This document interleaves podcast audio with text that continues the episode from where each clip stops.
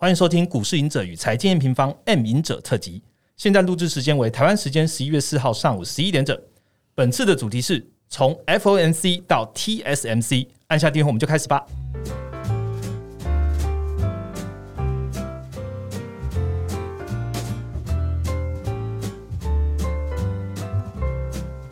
大家好，我是财经远方的 Roger。今天的节目呢，非常的好玩，因为呢，M 平方跟股市赢者有大消息要跟大家宣布了哦。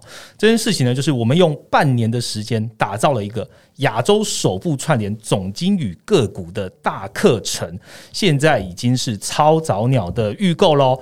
这堂课啊，其实是 M 平方这首部跟外部联名的课程哦。那我们第一个就找上了，就是曾经操盘六十亿资金的基金经理人股市赢者来合作。那也是我们第一次啊，把总金还有个股这两大框架的结合的野心尝试，哇，叫野心尝试哦，就是确实在市场上现在来看啊，蛮少人把这个总金跟个股做一个结合的哦。等一下我们里面会好好聊一下，我们为什么有这样的缘起啦。这堂课程呢，我们希望可以带给听众朋友，就是你会一次透过这个八小时的课程来学会，就是择时啊，选择龙头产业，选赢势股。然后来精进你个人的投资策略。啊，这堂课的主题叫做“景气循环到选股策略资产配置实战课”。细节的内容呢，请大家点击资讯栏的那个连接，好，你就会看到全部课程的内容了。讲这么多，今天的节目我们邀请到了哪一位一起来跟我们联合录制这一堂这个这个 podcast 呢？也就是我们课程的主讲者股市赢者来参加这一次 podcast 的录音哦。欢迎赢者。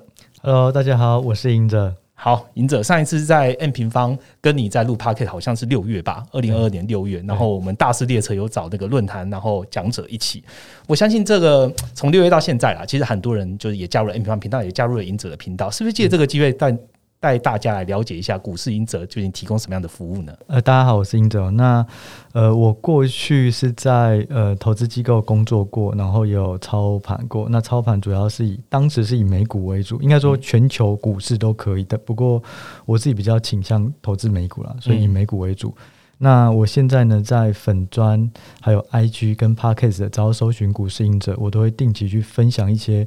盘式想法或是一些投资定见，那如果有兴趣的呃听众朋友，也可以欢迎收听或收看。嗯，好，股市行者其实，在 Press Play 也有自己的订阅的内容。啊，我来帮你讲了，谢谢。所以大家有兴趣的话，在 Press Play 搜寻这个股市行者，那你也可以看到股市行者这边的服务，跟他每月啊会提供的内容的一个概览。啊，大家可以来试阅一下喽。好，同步呢，就是因为这边也是跟股市赢者联合的特辑，也跟赢者的朋友介绍一下 M 平方。那 M 平方其实是专注在总体经济的投资平台了。那全球哈股汇在原物料还有各大经济体，其实都是我们的分析范围。像大家最近关注的就是通膨嘛，二零二二年大家都在关注这个联总会的政策啊，循环究竟怎么看啊？我们就会用上万张的动态图表以及每日研究员的分析，告诉你说，哎。现在处于什么样的位阶，以及下一个周期的总金情势分析。好，讲到 N 平方提供的内容之后呢，也要邀请我们今天另外一个讲者，也就是我们的研究经理 Ryan 一起来录音喽。Ryan，Hello，大家好，我是 Ryan。好。这个这半年来哦，先跟大家分享一下这个 血泪史。我们跟我跟 Ryan 还有古斯英者见面，这半年来应该是第两百次的见面了。对，就是彼此的默契应该都是有的。从课程的一开始，呃，什么都不知道，我们究竟为什么要做这样课程，一直到最后，我们觉得这种课程一定可以给听众朋友或是学员们有一个很充足的知识的。呃，学习跟交流，我觉得这半年的这个心情哈，我们这个接下来有一些活动，我们都会慢慢的跟大家讲。那大家一定会很好奇啊，就是个股到总金，或者说总金到个股，哈，究竟是怎么结合？哦，这两堂课的交集是什么？我们就利用今天的 podcast 来做一个演练，告诉大家说，总金跟个股我们究竟是怎么看的。好，所以今天的节目我们一样是分两个部分了。第一个部分，我们来聊聊，就是哎，联总会 FOMC 开会了嘛，十一月。那还有呃，什么样的会议重点？然后全球的资金盘会怎么走？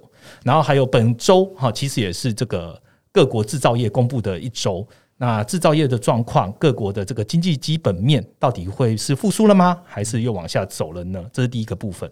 第二个部分，除了这个各国总经数据之外，来聊到个股了。美股的 Q 三企业财报其实开到现在，究竟大家是看多还是看空？我们来进一步聊一下 TSMC 的代表半导体，还有一些美股的投资趋势。那我们就开始今天的节目喽。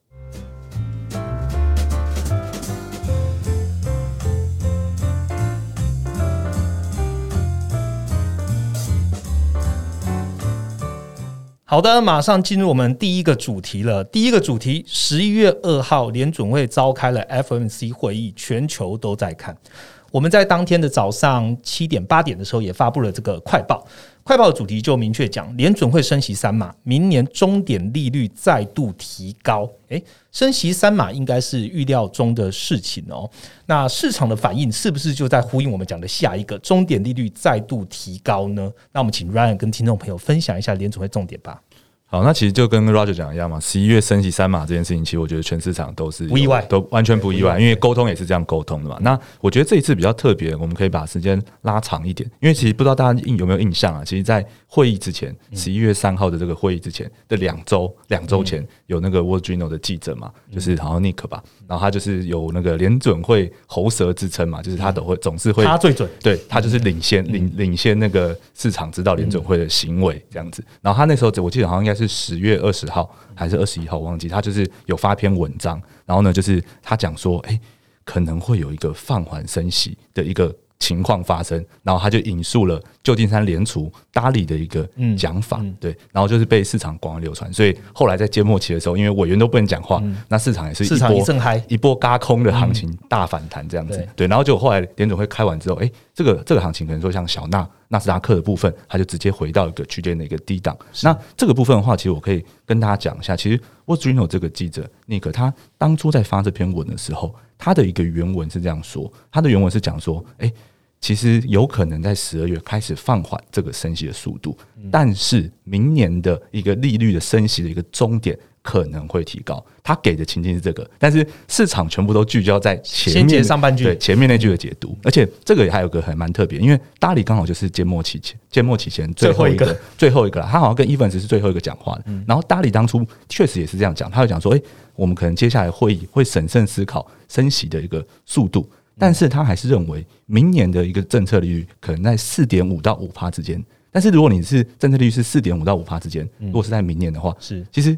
你可能只是十二月少生意嘛，你明年的 Q 啊还是要升，对，其实就是市场有点错误的去解读了这件事情，对，所以这件事情我觉得算是蛮特别，先跟大家分享。好，那讲一下这一次会议的一个重点好了。那这次的重点其实就跟这个 i n o 记者他提出来的一个呃方向几乎是一模一样。你可以看到声明稿的一个部分，这是最重要就是声明稿，就是声明稿它新增了一句话，就是说未来说。呃，联准会的委员在决定说这个升息的速度的时候，他会考虑两件事情。第一个事情是经济跟通膨的一个滞后性，就是假如说你紧缩货币政策，那什么时候开始压抑到经济，什么时候开始把通膨压抑下来，这个滞后性他们会去考虑。哦，所以联总会开始 take care 到经济这件事情了。对对对，而且呃还有通膨了，还有通膨，就是因为他们其实已经呃，其实他们也一直都知道，就是说今年以来就是他们强力的升息，那他们为什么要这么强烈升息？是因为通膨还没有被压下来，但是货币政策的紧缩其实是有一个滞后性的，所以它开始放慢这个。升息的速度本来就是合理的一件事情，对。那他其实，在会后记者会里面有提到一句话，就是讲说，哎，其实今年这样子这个通膨的一个状况，为什么他们一开始要强升的原因，是因为他们是从零利率开始嘛，就是二零二零后的一个零利率开始，然后通膨又持续的创高，所以它要升的很快。但是现在其实通膨已经没有在创高了，就是其实有点有，就是他讲的创高是年增率啊，就是年增率是没有在。创高了，所以其实还要不要升这么快？这件事情他们觉得是可以考虑的。然后呢，另外一个是说，他考虑这个升息的速度的时候，第二个重点是说金融市场的一个状况。就是其实这件事情其实是在这次记者会里面都没有记者问，但是大家都知道金融市场的状况指的就是债市。可能说现在大家看很多指标，长短利差的一个十减二或十减三个月全都倒挂。所以这句话是他有提，他在声明稿里面有提，但是记者会没有讨论。所以这是第一个在声明稿的一个重点。那第二个重点，其实这次升息三码，我觉得不意外。那比较大家要 care 的是说，明年到底要升息到多少？对，那这个升息到多少这部分，其实包伟也是在记者会里面有直接提了。他说，其实照目前看哦，他们认为说。他们的一个核心 P C 的一个预测，他们在九月的时候，他们都会，因为他们季月的时候三六九十二都会给经济预测嘛，那包括通膨就核心的 P C，那他们全来说这个东西目前可能会比较高，所以它的一个升息的终点可能会提高。那我给大家数字啊，就在九月的这个联准会的一个预期里面，他们原本认为说今年年底的一个核心 P C 大概在四点五帕，但是如果大家有有有发了经济数据的话，你就会知道目前其实十月的一个。核心 PCE 大概是五点五点五点一嘛，对，所以其更高了。所以其实鲍威尔他就讲说，其实这个高过他们的原本的预期，所以它的终点利率可能就会上升。然后我先跟大家就是简单的解释一下，联总会现在决定终点利率的一个思路，就是他们认为说，呃，在从上一次的一个会议吧，就开始讲说实质利率这件事情，就是你的一个短端的一个利率要升超过通膨，让实实际的一个利率是正值的。对，所以其实它变成说。你现在假如说核心 PC 是五点一，那它就要升到五点一以上，这是他现在目前决定终就是终点利率的一个部分。只是他在这一次的记者会里面有一个很重要的一个要点了，因为我记得记者在问他说：“哎，现在核心 PC 这样子，那你怎么去决定终点利率的时候？”他是跟记者这样讲，他说：“你要考虑一个 forward-looking measure，就是说前瞻的一个通膨，就是你要考虑这个前瞻的通膨。所以，他现在这个核心的 PC 的部分是。”你政策终点利率要提高到他预估的 PCE 之上，像他现在在呃九月的时候，二零二二年的九月会给四点五的一个预估，所以原本他其实是预估说，哎，那要升到四点以上，然后因为这是他预估的 P 核心的核心 PCE 嘛，就不是实际的嘛，对。然后他现在就说，假如说他提高这个预估的话，那它终点利率也要往上加。那目前看起来，它直接在记者会讲，所以很高的几率。十二月会把这个往上加，那这也反映在目前的一个市场里面喽。因为现在的一个非 watch 的一个几率，在明年三月的时候，其实现在最高几率是五到五点二五帕，那其实就是现在十月核心 PC 的五点一帕，对，就是比这个五点一帕高。对，所以我觉得这是这这一次会议的重点。为什么会议开出来之后，哎，大家发现联准会虽然说十二月放缓了，但是它可能升息的一个高度会更高。这样，其实这为这是为什么？它在联准会公布之后。呃，美股啊，股市，然后债市的反应是这样子哦。因为如果真的是变鸽派，那其实市场反应不会这样。所以市场其实是关注到联储会的后面那一句话。对，也就是说，现在的核心 PCE 它其实从四点五的九月的四点五，已经到了五点一。那联储会又要比它高的话，诶，听起来联储会的升息的路径。可能还会比原本预估再大一些，或再再高一点。对，尽管今年好像会放缓一些。嗯，OK，好。那我我想要多问一个问题哦，就是说，呃，我们在民房其实一直在提啦，现在是属于一个无失业率的衰退状态哦。那联总会现在究竟是要市场表现的基本面比较不好，然后联总会就会开始变成比较宽松？还是联总会应该要是呃基本面还很好，然后他可以继续做这个紧缩。联总会现在对于现在的基本面，他是高兴还是觉得头痛啊？其实我觉得他对于现在的经济基本面，他当然还是会希望它是好的。但是这个部分就是这样，他他在记者会里面其实就强调一句话，就说现在目前这个高通膨的状况已经维持了十八个月。那我们这个通膨哦，假如说这个高通膨，如果说真的好，我们就继续延续下去，其实民众的通膨预期会变得越来越高。那你变得越来越高的一个情况之下的话，那它可能会变成一个长期的现象。那这个长期的现象如果发生了，它到后要救，就是要把通膨控制成稳定，它需要的成本更高。而且他直接强调，他说成本高的尤其是就业市场，就是假如说你这个高通膨被预，就是反正就是民众就已经锚锚锚锚定了，就锚定说以后就是都是高通膨了，就业市场就会变弱，它长期要达到最大就业化的一个呃就状况，就可能会达不成。所以其实我觉得它短期。呃，应该是希望失业率要点上升，但这个失业率的上升就能够去缓解说，哎，现在可能薪资的一个问题的一个部分，这是他的期望了。所以我觉得他现在不管怎样，他的首要目标就是把通膨这件事情压下来。然后呢，他什么时候转，就一定要他让通膨放缓后，他才会转，就是经济啊。然后或是短期的失业率上升啊，可能都不是他的一个关注重点。嗯，对，这其实 M 方也关注好几个月了，就联总会一直要关注说可以令人信服的通膨降温这件事情，应该还是他们的 priority。对，即便会牺牲一点点的就业或一点点的基本面，我觉得联总会现在目的就是不要让高通膨变长期。对，其实做个简单举例啊，其实在一九七零年代那时候，其实那个鲍威尔从八月的时候，他的那个全球央行年会就是这样说嘛，他说如果说像一九七零年代的一个经验，就是你。一通膨一放缓，你就做反向的宽松的货币政策的话，这个通膨很快就会回来。所以他们不能他们有一个失败经验，对他们有已经有个失败经验，所以他们就参考这样的一个经验。对对对，没错没错。好，不管怎么样，现在的经济或者联储的做动，万物起源于两个字：通膨。好，那我记得呢，赢者在这个前几天的这个节目哈，在在有台的节目里面也有去讲到通膨，你对你对通膨的看法？那赢者你可以跟听众朋友分享一下吗？啊，就是说，嗯，就以观察通膨来讲的话，我们还是会去先切分到 CPI 它里面的成分，那看里面成分到底哪一个是比较重大的变数，然后再去预判它的路径哦。那我的习惯就是会去看那个月增，就是 MOM 的状况，所以我会把九月的 CPI 跟八月的 CPI 以月增的方式去做比较。对，那发现其实持续在增加的，最主要就是两块，一个是房屋相关，那这块占 CPI 的比重三成到四成。另外就是食品、交通、医疗保健、休闲娱乐跟教育通讯这一些，我们就把它当做是消费。嗯，所以简单来讲就是两个，一个就是房屋跟消费。那房屋要看的一个指标，就会看房价或是房租的状况；消费的话，就是看就业，因为工资螺旋嘛。如果你就业越好，你就消费越多，物价上涨，然后你就又持续这个就业越来越好。对，所以我们就看一下这两个状况。那就以房屋来讲的话，就是美国的那个 Zero 的这个房房租指数，其实它在今年的年中间的时候就已经下完了。嗯，那不过呢，就是房价、房屋这种也会有滞后性啊，也会有一些签约的问题，所以。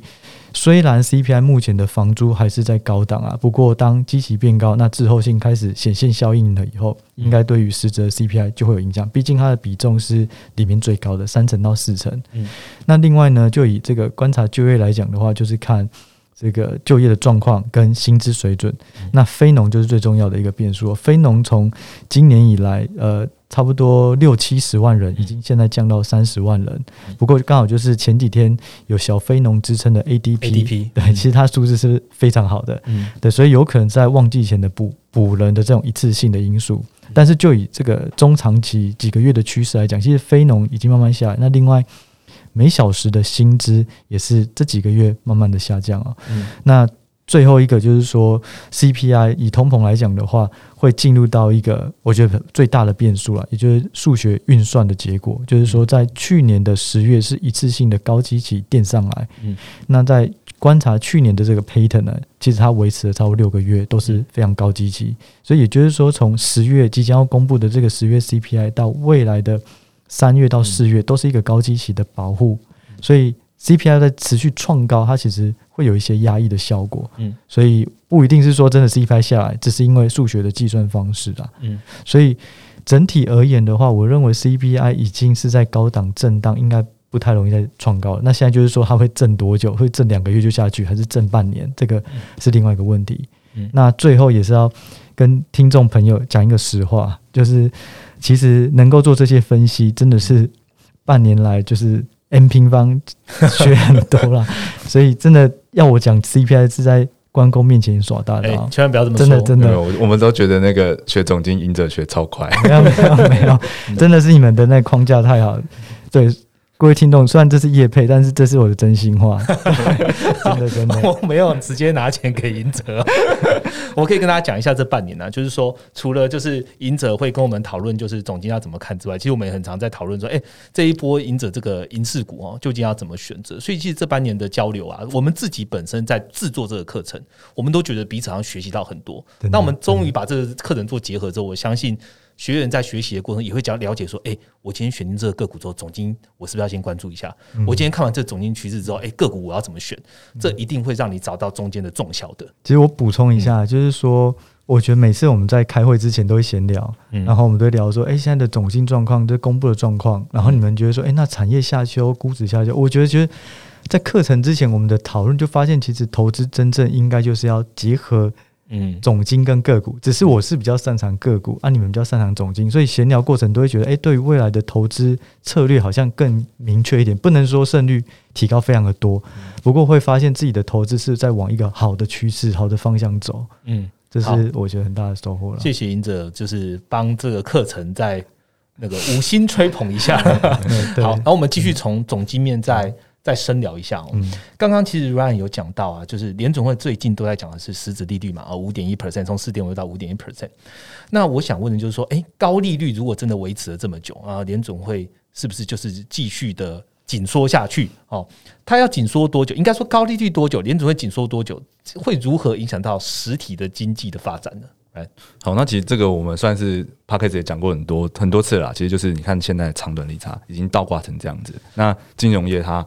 如果真的放贷到实体经济，它真的能够赚的钱非常少。然后呢，短端利率这么高，其实企业它融资或是你民众去借钱借贷的一个消费的一个状况都很高。所以其实它已经是确确实实的影响到实体，已经影响了。对，已经正在影响，而且从大概七月倒挂开始就已经在影响。现在是十一月了嘛？对，其实已经蛮蛮久一段时间了。那我觉得就是跟他讲说。高利率会维持多久这件事情，其实我要用用联联总会委员，就呃联总会主席啊，包括他在这一次里面的一个谈话，他其实，在就是我记得应该是路透社的记者吧，Schneider，反正他也是很常在，他也是专门关注就是联总会的一个记者，然后在路透社而已。那他其实有问到说，就是嗯十二月是不是升息三件这件事，三三码这件事情，然后还有未来利率的一个状况。那包括也其实回答他说，你应该要从。三个问题去思考，就是第一个问题是说过去跟现在的升息速度。那这个过去跟现现在的升息速度，就是说，哎，过去升这么快，十二月之后还不要升这么快？那我们其实刚刚在前面讨论过了嘛？现在其实已经不是从零开始拉，然后呢，现在不是从零利率开始拉，然后现在的一个通膨也不是年增率持续创高的状况。对，所以包括他也直接在记者会里面讲说，所以现在这个第一个问题其实不是特别重要了。现在你应该要去关注后面二三个问题。那后面二三个问题是什么？第二个问题就是说。政策利率到底要升到多高？嗯，那也就是现在我们正从这一次会议开始，大家市场开始关注的这件议题。然后第三个才是说，最终的这个高利率要保持多久？对，所以其实我觉得，如果说回到现在这个政策利率重点多高这件事情，我们先讲这个好了。其实现在目前就是用核心 P C，我们刚才在前面解释过，但我这边补充一点哦，就是其实我因为我都很常在关注他们的公开发言，嗯，其实。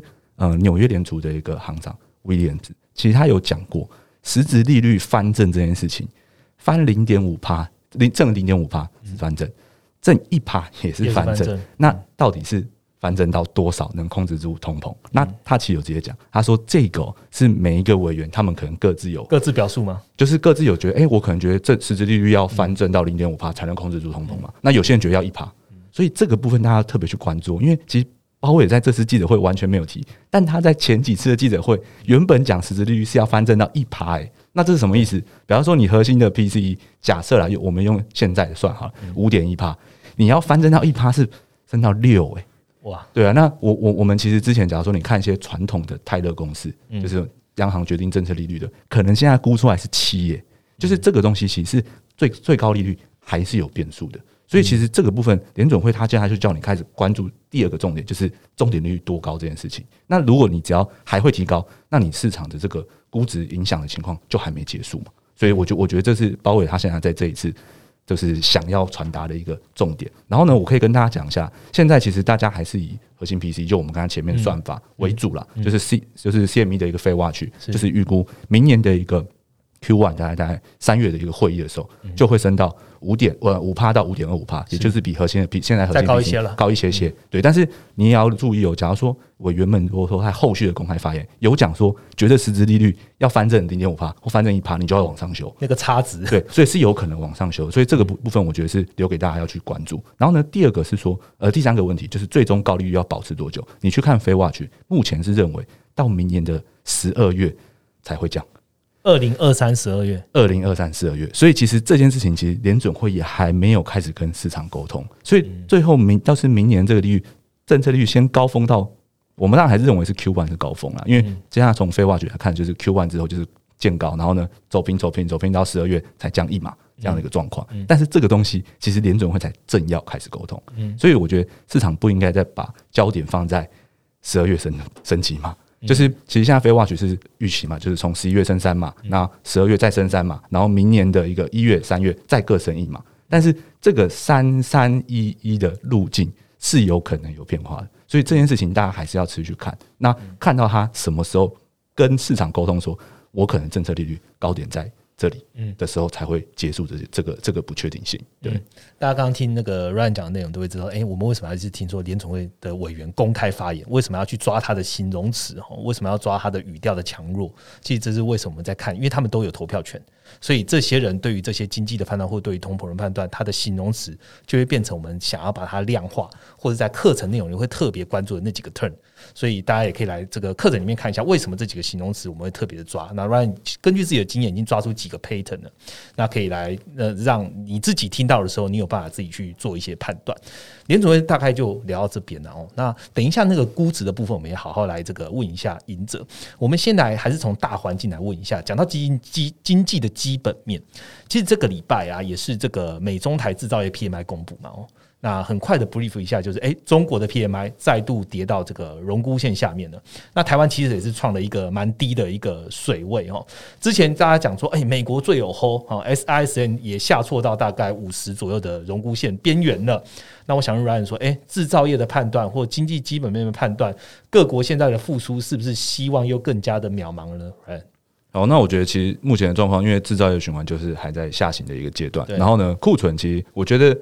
要看这一次年底的一个旺季，美国的旺季消费啊，到底能把库存消耗到一个什么程度才会结束？然后这边其实补充一点啊，就是其实刚刚 Roger 讲嘛，其实中国又是在五十的一个荣枯线之下，那台湾也是。那其实我们会比较注意的是说，新订单的一个状况有没有好转？因为新订单才代表说它是比较 PMI 里面的一个领先的一个状况嘛。那其实台湾这边你可以看到，新订单它是从三七点七回升到四二点八。但是它的一个新出口订单，就是海外需求的部分，是从三五点六下滑到三三点五，又变弱。所以其实目前我们就是还是维持制造业的一个下行阶段还在持续。然后呢，我讲一下这个其实是它是扩扩散指数嘛，变成说是企业去预估下个月会不会比跟现在状况比是增加、持平或减少，就表示说大部分都还是认为会减少了。所以这个部分我觉得短期内都可能。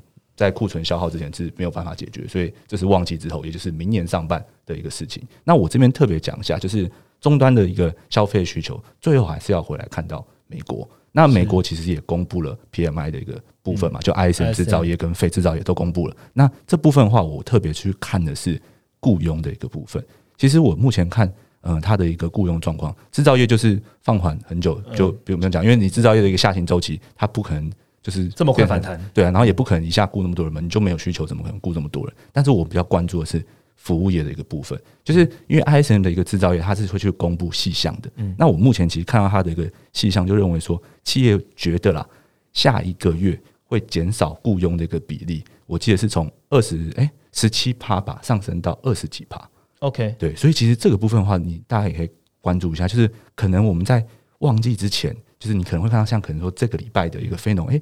跟小小非农一样，会有个不错的表现，对。但是后续可能旺季之后，企业可能是比较倾向减少员工的一个状况。那它的这个好的一个数据之后，有没有个延续性？其实我们就是从这个部分去看的。所以这大家可以来关注一下这个。对，OK，好。所以美中台的这个 PMI，哦，其实大家都还是持续要关注。A 明方的这个关键图表上面也有一张图。呃，新兴单点客户端库存，然后可以让你知道制造业循环的一个状况跟制造业周期，我们现在怎么看？看起来现在表现都不至于到太好。好，那我接下来要问下一个问题，其实还是从总经面，我们做一个这个收尾。总经讲了很多。其实很多绝大部分市场啊，都跟债市息息相关。从十月开始，债券市场的波动非常大哦。我们刚刚 Ryan 已经提到了十减二 Y，甚至十减三 Y 都正式倒挂了哦。那我们现在该注意到的是，债券是不是直接带来了这个紧缩的一个风险，还是说债券 Ryan 有看到什么样的投资机会呢？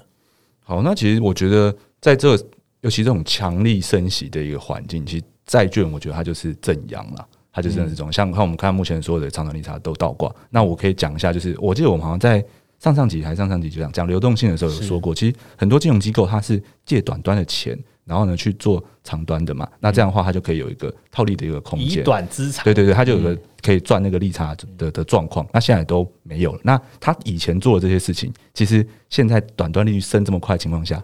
它短要去支长的时候，因为你长不能解掉嘛，你长现在账面都是损失，对，那你长不能解掉情况下，你短的利率又这么高，所以它就会面临一个缩手，对，哎，也不能说缩手，他现在就是面临就是可能短端资金不够的一个状况，然后这件事情就跟联准会的升息是有关系的，它只要升息不停，这件事情就会持续下去。是，如果大家哎，我们今天是呃礼拜五。那其实你可以看前一天的一个亚洲盘开盘的时候，就是美债值率是直接就飙到有有往上，直接飙到五趴，所以就是正跟着是跟着联准会的一个升息路径在走。那我们刚才前面有讲嘛，其实现在目前升息的终点，非化学是估五到五点二五了，但是你从一些委员的一个看法来看，其实他们还没决定啊，嗯，就是这个部分高多少还没高多少，其实还没有决定。那其实。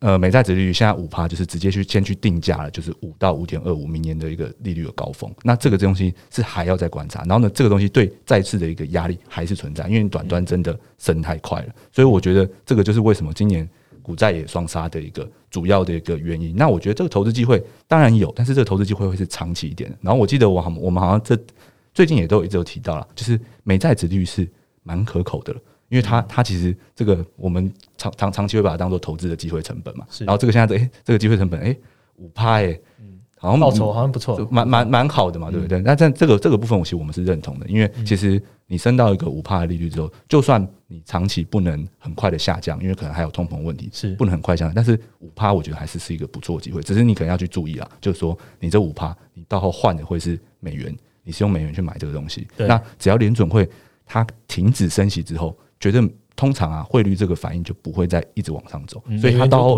对，所以这个到后你去买这些美债的时候，你要注意的是汇差的一个问题。对，好，那接下来我要反过来问赢者哦，就是刚刚都讲到股债今年就是状况，嗯，应该听在听的人都有感觉哦，股债双杀的状况，今年怎么样说就是一个杀股之年哦，从 Q one Q two 企业企业财报表现很好啊，但是就是股价就是一直不太好。赢者，你觉得我们刚刚都讲完了这个经济基本面之后，你自己认为这个股个股的杀估值啊，会到什么时候？是跟完全的跟这个刚刚我们讲总金到明年的 Q one 贴齐吗？还是你有什么想法？你之前有跟大家分享过，今年的投资是地狱级的 level 嘛？地狱级难难投资的。那用打怪的难度来说，你觉得明年是会变成普通级呢，还是噩梦级呢？赢者？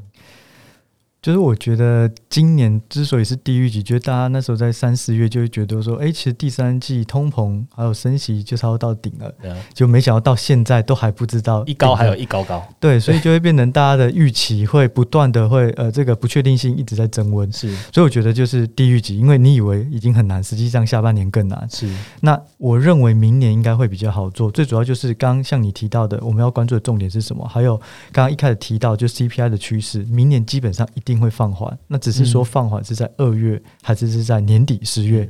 所以这个普通级虽然听起来是普通，可是要进入到普通级是在二月的时候才进入，是二月的时候就进入了，还是十月？那那时候我们资金的火种还有多少？所以我觉得现在最重要的事情就是不要太急躁，然后去观察不同的指标，然后反弹的时候也不要太一厢情愿的认为就是反转，还是要多观察指标。所以回到刚刚说，那估值会杀到什么时候？我觉得最大的。取决原因还是来自于总金，因为总金决定资金面嘛。那另外，如果要从个股来看，我觉得可以看几个点啊。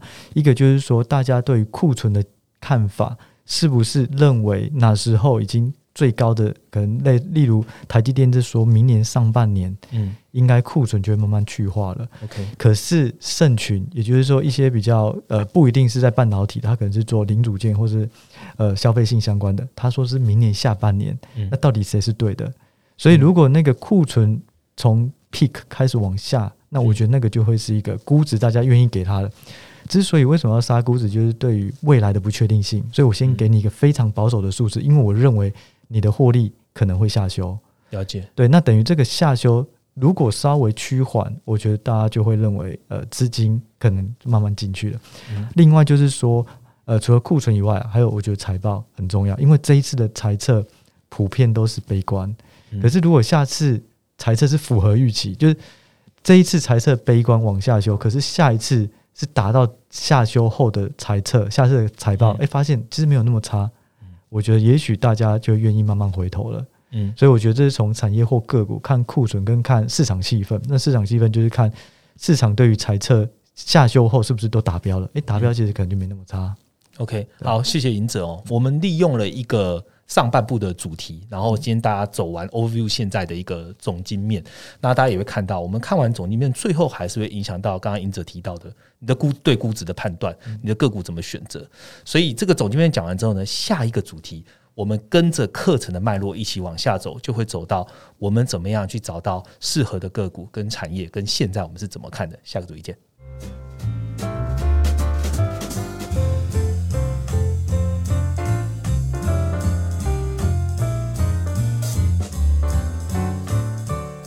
好的，那进到我们第二个主题了，我们来聊聊财报季哦。其实刚刚我有为什么刚刚讲话比较嗨，原因是因为赢者跟 Ryan 一起就出现了，这是我们这半年第两百次见面，然后觉得好像有很多东西要一次的跟听众朋友讲。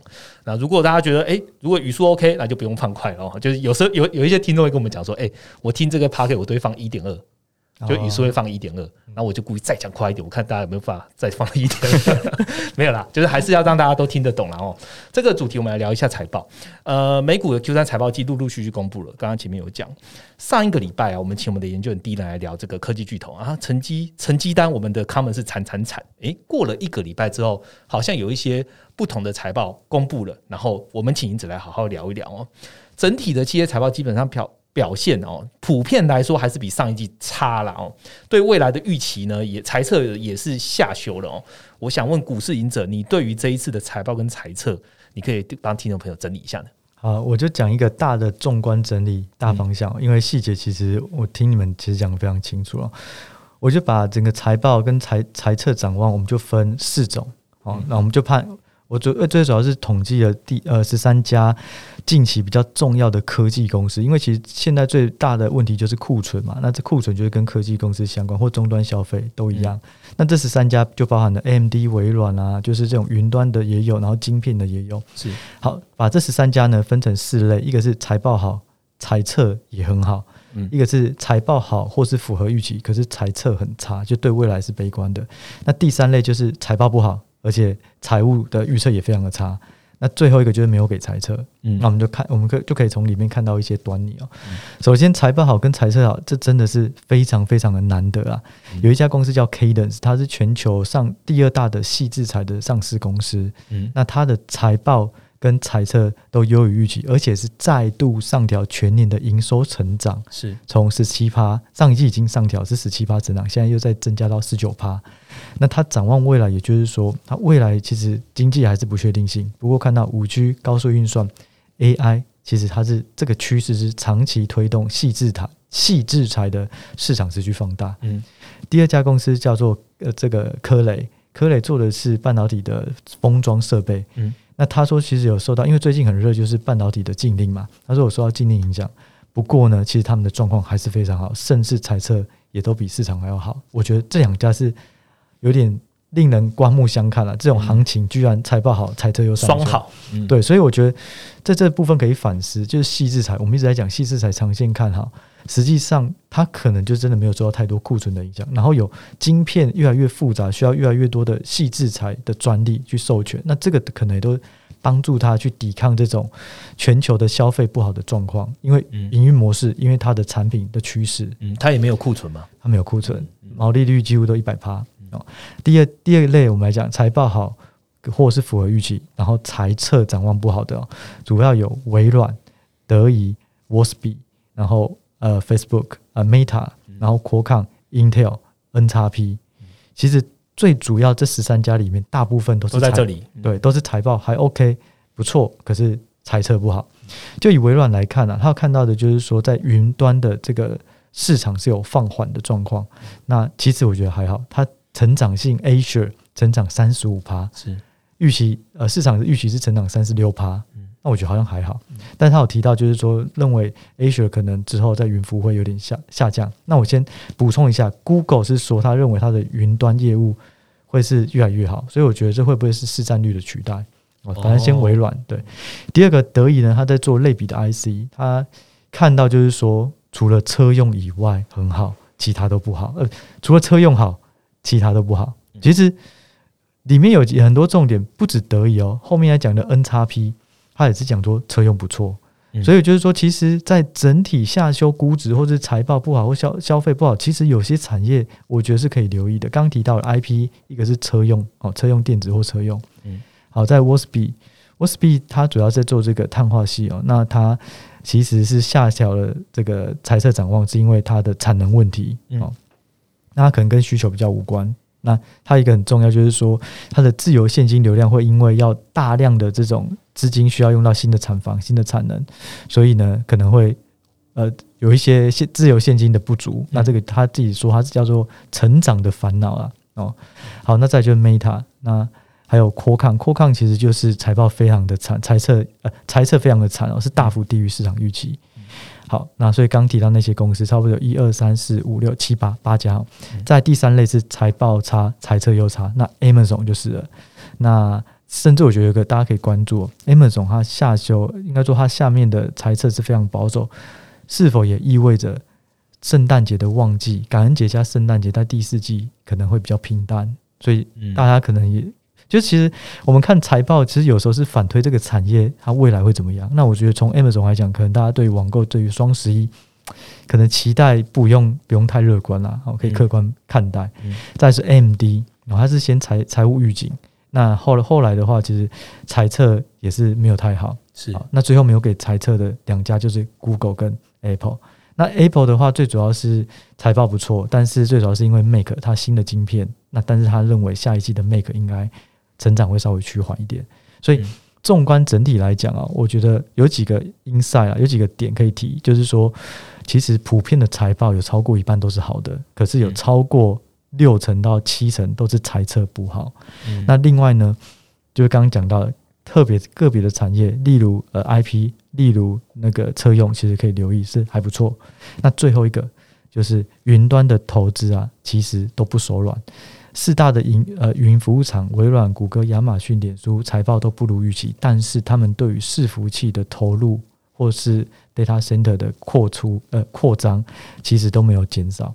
这件事情呢，可以反映在台股有一家公司叫维维影，它是做伺服器的代工，就是这四家公布算财报不好，结果因为他们对于伺服器的需求还是持续在，然后维影最近股价也反弹非常的多。那另外就是说，伺服器如果需求好。那另外高阶晶片应用到的伺服器，例如 AMD，例如 NVIDIA，应该也会不错。AMD、NVIDIA 的代工厂台积电，那也许它也会不错。可是就是整体的反思，给大家参考一下。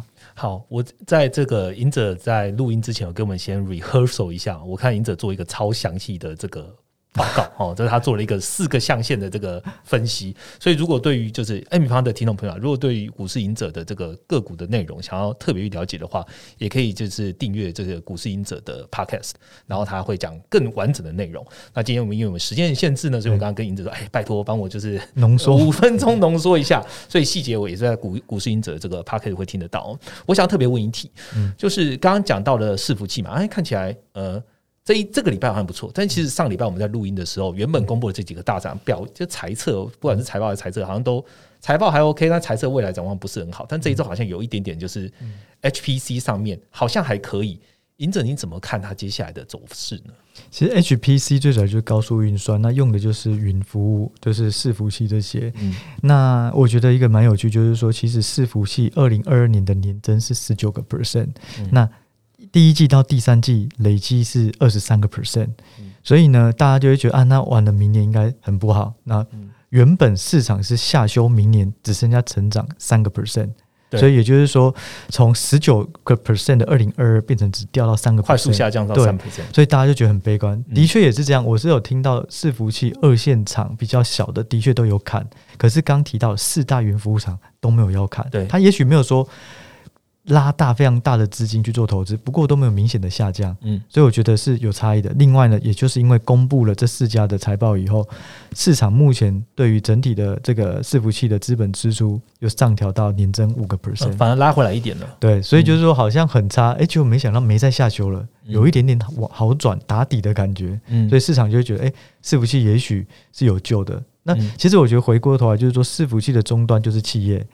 如果是民生必需品的终端，就是这种消费者，所以消费者会受到这种薪资影响。那可是伺服器来讲，如果你的伺服器少了几台，或者是你没有最好的呃客户呃用户体验，那你可能竞争力就没有。所以就算不好，它还是要有既有的投资啊。所以我觉得导致有一些差异，就是说它不会衰退这么惨。嗯，其实赢者刚才讲也都是说市场原本是比较悲观的看法，但是现在看起来的话，它年增又从三 percent 到五 percent，所以看起来又好一些。这是我们在讲为什么要关注市场的一些情绪跟大家的一些呃预估。对市场预期。嗯，好，那我想要接下来转过来问一下 Ryan 哦，这个几大家的企业啊，不管是赢者刚才十三家，还是我们上个礼拜关注的这五大科技巨头，全部的公司基本上也都有讲到，因为总体环境影响，因为美元的问题，还有一件事情就是。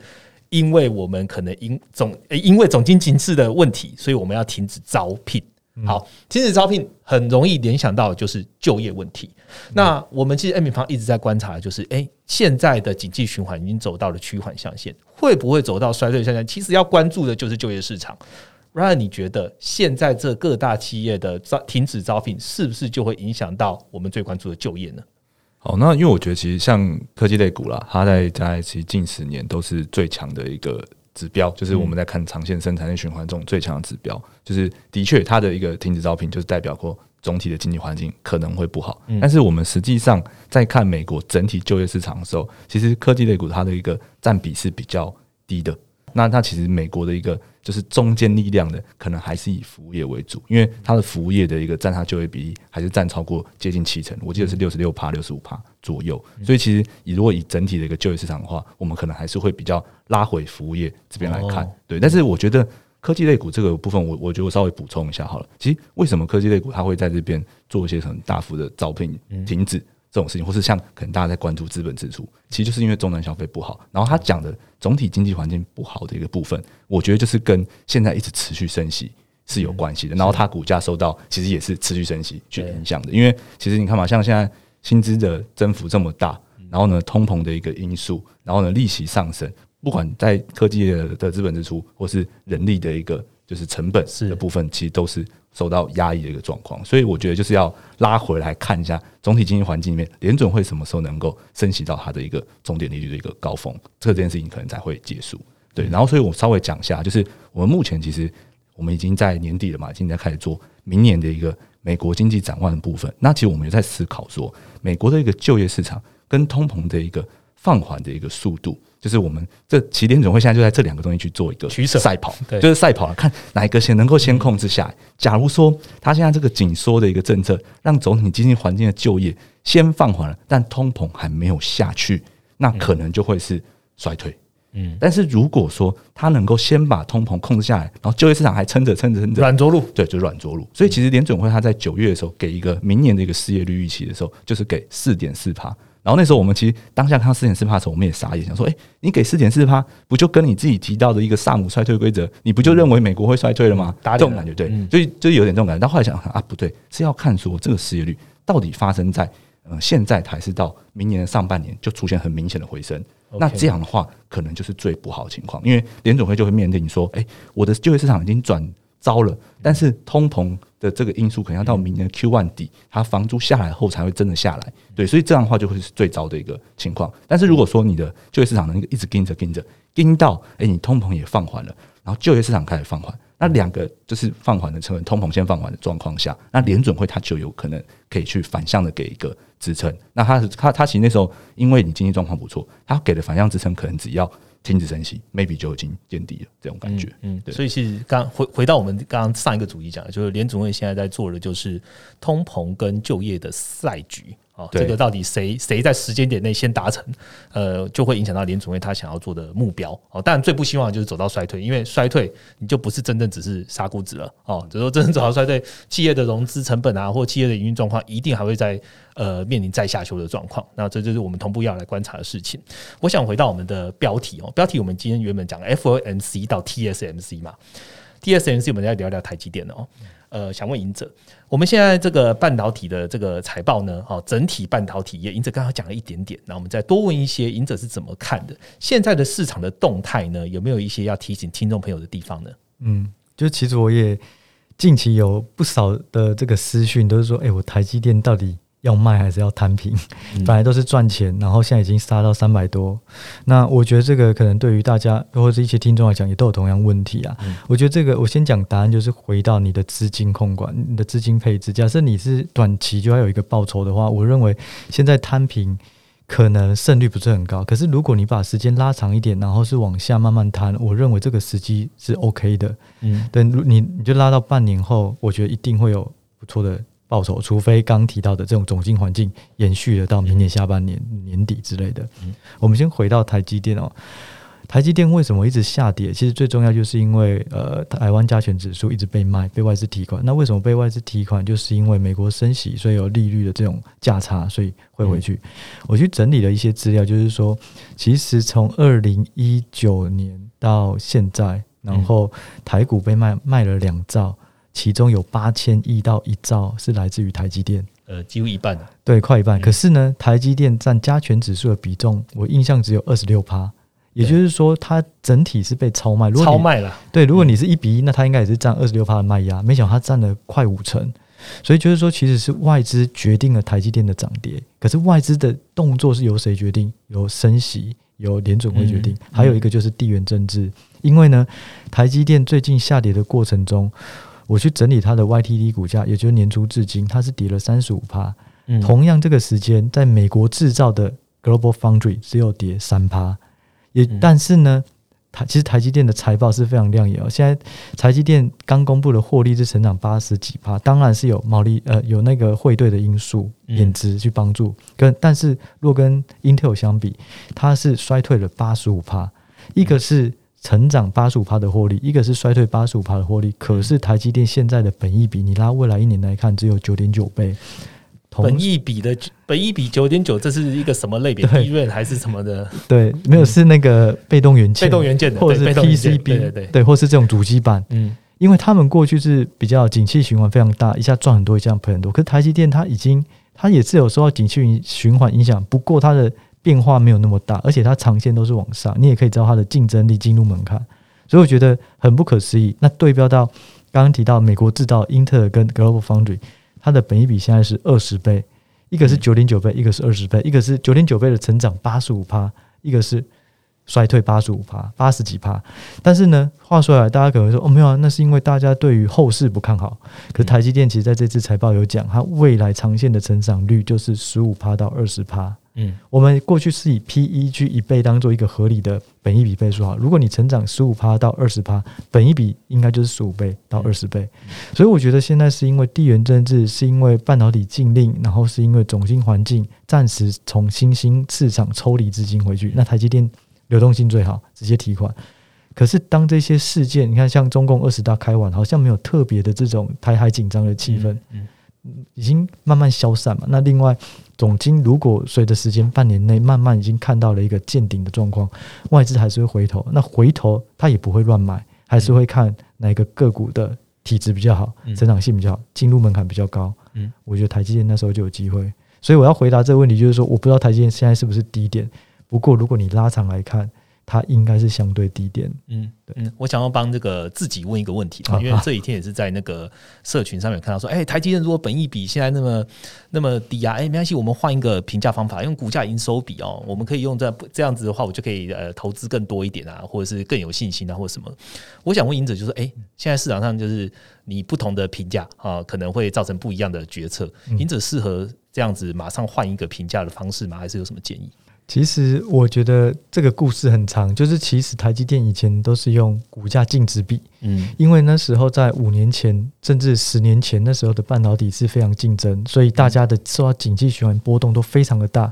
因为那时候大家还没有决定谁是最后的三雄，像现在就是 Intel、Samsung 跟台积电，对，之前没有，大家都一直在竞争，所以是呃。整体的成长性变化太大，大家都用股价净值比。不过，当台积电它本身已经变成鹤立鸡群了，那大家就发现它的成长性是非常稳的，就开始用本益比。那如果你现在用股价营收比，它有一个条件是，通常是应用在高速成长的亏损公司，因为这些亏损公司呢，它没有办法用获利的方式计算，就没有办法使用本益比，因为本益比。要使用每股盈余嘛？那嗯，你亏钱的公司就没有办法用每股盈余，所以呢，台积电就不太适用于股价营收比。对我是觉得不用用股价营收比啊，看本一比就真的太便宜了。嗯，对，那股价营收比适用的公司，其实最主要都还是以国外的细股那些新创的亏损公司，但是高速成长为主。嗯，对，嗯，好，谢谢赢者的说明。其实这一段的个股该到底要如何评价哦，都也是在我们这一次的这个。资产配置实战课里面，赢者会完整的告诉你说什么样的股票、什么样的股，你该适合用什么样的评价方式哦。接下来我也是要问一下，赢者最最最广为人知的叫银饰股。呃，我想问半导体哦，现在在你所谓的银饰股的雷达里面嘛。然后银饰股究竟是什么呢？银饰股对我而言就是产业就是趋势的赢家，因为我认为你要挑到好的个股是要先从产业着手，好的产业以及好的个股。那去银饰股就是趋势的赢家。为什么是趋势？因为趋势是不可被成长性是不可被改变的。嗯，你如果看到 AI 趋势，它就很难被逆转。那所以这种成长性是最稳的。那成会成长的产业或会成长的个股，股价就会上涨，因为股价是反映它的价值。是那如果是会成长，它价值就越高。嗯好，所以这就是银饰股。那半导体是不是银饰股呢？或是好的趋势产业？我认为是。但是呢，半导体它的涵盖范围太大了，它有上游、中游、下游，像嗯刚刚讲的 IP 就最上游，那 IC 设计，那甚至到终端产品的组装等等，它太广，所以我会建议就是大家可以再拆细一点。例如半导体里面的 IP，刚讲到，我觉得它是影视股里面有很多。第二个就是往第三类半导体，因为第三类半导体也是一个新的趋势，它的高这个耐高压，那它可以应用在未来越来越多这种车用自驾或是高传输的这种应用，所以半导体是，可是如果要掏金的话，要再往更细的去看。嗯另外，最后就要注意，就是说找到银饰股跟投资赚到钱是两件事，因为好的股票最重要是要买在好的价格，所以还是要回到评价，到底这只股票现在的价格是贵或便宜。好，听众朋友有没有觉得，就是现在听到这样，在选股这一块，其实也是一门很重要的艺术。那你选到了股之后，在什么样的时间点做怎么样的评价，找到合理的倍数，然后去做你的买进卖出的这个讯号，也是一个很重要的环节。这些环节呢，其实是如果你今天只是看总金的。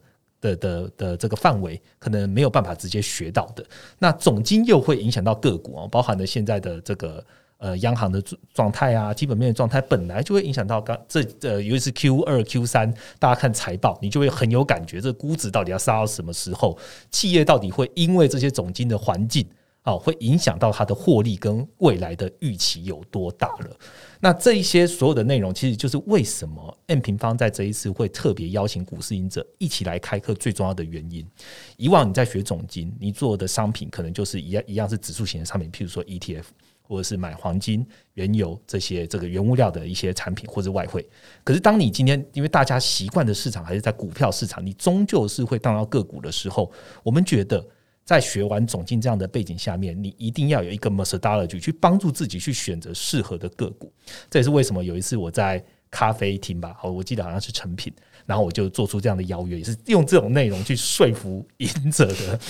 那我也想要问赢者，就是，诶，那你觉得为什么你最后会答应想要跟 M 方合作这堂课程呢？你看到的是在学习上面应该要给予大家什么样的内容呢？嗯，其实老实说，就是在这写书的过程，我因为我写两年了、那这两年因为粉砖都有一些内容，那很多人都会说，哎、你要不要来开课？其实大致上有听过的平台都有问过，不过我大部分都拒绝。一一方面是那时候真的没有时间，二方面是我认为我能我的产出其实就是这本书大致上的内容。那嗯我把这本书变成一个线上动态，我觉得那个效益好像有限。嗯那那时候呢，你找我就是我会觉得说，其实总经一直以来就是我们看个股最大的痛处，嗯就是我很想懂，可是我不知道整个框架，嗯所以你那时候讲这个时候，我觉得诶、嗯好像不错，因为再怎么样，不管这个课程好或坏，我一定有非常大的收获。嗯然后我就想说，OK，而且再加上其实以前我在投资机构的时候，就有跟你们就听过你们的简报啦，嗯所以我对你们的品质，然后 Podcast 我也会听。所以我觉得这个品质跟质感，我觉得是非常好的。然后我又能够学很多，只是没想到我们这个课程时间压的非常的紧，嗯，所以就是大家都一起爆肝这样。对嗯，但我觉得产出是很有 value 的啦，就是就是录完的最后一刹那是很有成就感啊，眼角泛泪之类的。那是打哈欠吧，太累对。，大家就是做课程，呃，有做过课程应该都知道，就是为了要把呃所有的 knowledge，就是所有想要告诉你的内容塞在这个八小时里面，所以其实本来在备课的过程中，呃，这就是一个非常扎实的过程了。对，被我被我美化完叫扎实的过程 好，希望听众朋友是有感觉，我们是很辛苦去准备这个内容的啦。那我可以很快跟大家讲，就是如果你今天是了解个股的，你一定知道 EPS 乘 PE 啊，就等于股价。其实，在总金面来说，为什么跟赢者有这么好的结合？其实总金的 EPS 乘 PE 也可以等为等于就是我们对市场的一个判断。EPS 其实就是基本面，那 PE 的话就是央行的资金面啊。这个 Ryan 我也会在里面好好的跟大家讲。那我想要最后也要问一下 Ryan，就是说这堂课我们都已经开了，那你觉得这堂课你跟赢者这个呕心沥血之作是适合什么样的人来观看呢？会有难度吗？其实我觉得，因为其实我我们 N 平方一直。比较多在做就是教育，所以所以其实我们东西，其实我我我我可以讲啊，就是我们总经这边，其实这一次的一个内容，刚才 Ra 就讲 EPS 乘 PE，然后就是经济的基本面跟央行的资金面，其实两篇都是有 Working Paper 的基础，对，所以但是我们一定会把这种东西去消化。完之后，然后用很白话的方式跟大家去介绍。因为如果用我们，如果我们用了一个很复杂、很难懂的东西，我相信这个这个东西也不是，也不是读了 paper，对，就不是我们教育的那个意义。我们一定会把它翻翻译成大家都听得懂的一个。状况，然后呢，这个东西我觉得我们弄成一个很有系统的一个框架，就是其实你照着一个步骤，有我们有个投资罗盘嘛，你照着步骤来，然后一个一个去检验。那有不懂的，当然我们里面课程没办法全部都讲到，但是我觉得是给你一个启蒙，你就可以有一个哎，这个专有名词我去查查看，或这样这种感觉，你可以顺着去就扩展你的一个投资视野。所以什么人适合学？我觉得每一种不同程度人都有能够在里面学到的东西。可能做个举例啊，就是你已经有。一些投资基础了，但是可能在联总会的一个部分，哎，你不知道，哎，联总会做每次这种公开发言怎么去解读？那我们里面可能就会给你一些启发。那在个股面这边，其实赢者他的他他赢者这次这样我觉得真的很厉害，就是他选产业选个股，他也是很很他直接有个框架让你可以。当然，当然，你你可能没办法像你的这么专业，但是他把他的框架给你，你就可以照那个框架一步一步的去填上去。那填上去后，你就会变成你自己的东西。所以我觉得，就是有投资基础的人，那可能可以从这边学到一些实战的一个思维。那如果说你是进行长线投资的，那那当然不用讲了。这我们 A 平方我们的择时对总金的一个择时这部分，我相信也一定能够有帮助。然后呢，入门的投资者，我觉得就是。你可能还在学习阶段，然后学习阶段的时候，你没有一个系统化框架。那这一次我们总经有框架，产业个股赢者这边也有框架，那我其实我觉得也是一个不错的一个方式。嗯，好，谢谢 Ryan 的说明哦。其实这个也是我们呃现在呃十一月一号。这个做了这个超早鸟的这个上线之后，其实有很多用户写问题过来，那我就用一个用户的问题来帮大家回答。他是问说：“哎，这请问这个跟赢者的课程购买之后，可以在线上看多久啊？”这应该他实际想要得到服务的这个问题。还有啊，产业趋势都会随着时间变动，也有办法自己判断未来的趋势吗？那呃，我就用用我的的这个主持人的身份，然后来回答一下用户的问题哦。这个本来你在 A 平方这个这个平台上面购买这个课，我们就可以无限次的观看，等于说你拥有这个观看权限之后呢，你除了可以拿到这个讲者所做的这个 PowerPoint 的简报啊，你也可以一边看着简报，然后你想学摆不同的章节，你随时点开来，你都可以学。那他第二个问题就是，诶，会不会随着时间变动呢？所有的趋势它都会随着时间变动，而趋势上会有改变。所以刚刚 Ryan 讲的很重要，我们提供了一个叫做动态的投资罗盘，我们给你框架，所以你可以先 exercise 自己先练习一下。呃，过往从零八年、一五年或是二零二零年这几个大的经济事件，你把它填入啊。我们在课程里面会引导教你如何去使用这个罗盘，好去填入这个框架。当你今天熟悉。演练三遍之后，你熟悉之后，下一个经济事件发生的时候，你可以运用这个框架循循善诱，自己去写出说你认为你觉得总金的判断，它的循环应该落点在哪里？在这个循环落点下面，你要怎么找到对应的个股？找到这个个股，你要怎么对它做出评价？最后做出进出场的依据？好，希望这样的回答可以替帮助这个用户哦。你在购买课程前，你的问题是有办法帮你回答的。那这堂课啊，呃，就是我们希望它不只是一个呃学习的过程，也是你未来投资的一个辅助的一个工具。所以呢，所有的课，所有的学员，你购买这个课程呢，你都可以获得到这个动态投投资罗盘的电子版。好，那如果在这个有两千五百位学员加入我们，在这个年底前十月三十一号，我们还会把这个动态投资罗盘呢变成实体版，直接寄送到你家。OK，那我们现在已经在规划这个精美的包装了，所以希望有兴趣这一堂这个资产配置实战课的哦，你想要从经济循环到选股策略，你要一次性的了解，也直接点击资讯栏的连接，那就可以跟我们一起学习了。那我们在十二月的时候，客人就会上线，现在购买是最便宜的时候了。那呃，现在大家听到的时间，应该是我们超早鸟的倒数最后一天了。所以就希望听众朋友呢，点击这样链接，你就可以加入我们超早鸟学习的行列。现在买应该是最划算的时刻了。那我们也提供一个折扣码，那可以让听众朋友在下面使用这个折扣码，你还可以得到一些更多的折扣了。那这个课程呢，我们在接下来十二月上线，在十二月上线之前呢，我们在赢者这边还会有不同的内容，让听众朋友去了解。诶，为什么我要选择这堂课？这堂课对我有什么帮助？那我们就下一次再找赢者，可能在赢者的频道上面再跟大家见面喽。嗯，今天谢谢两位讲者，那我们下个礼拜见喽，拜拜，谢谢，拜拜。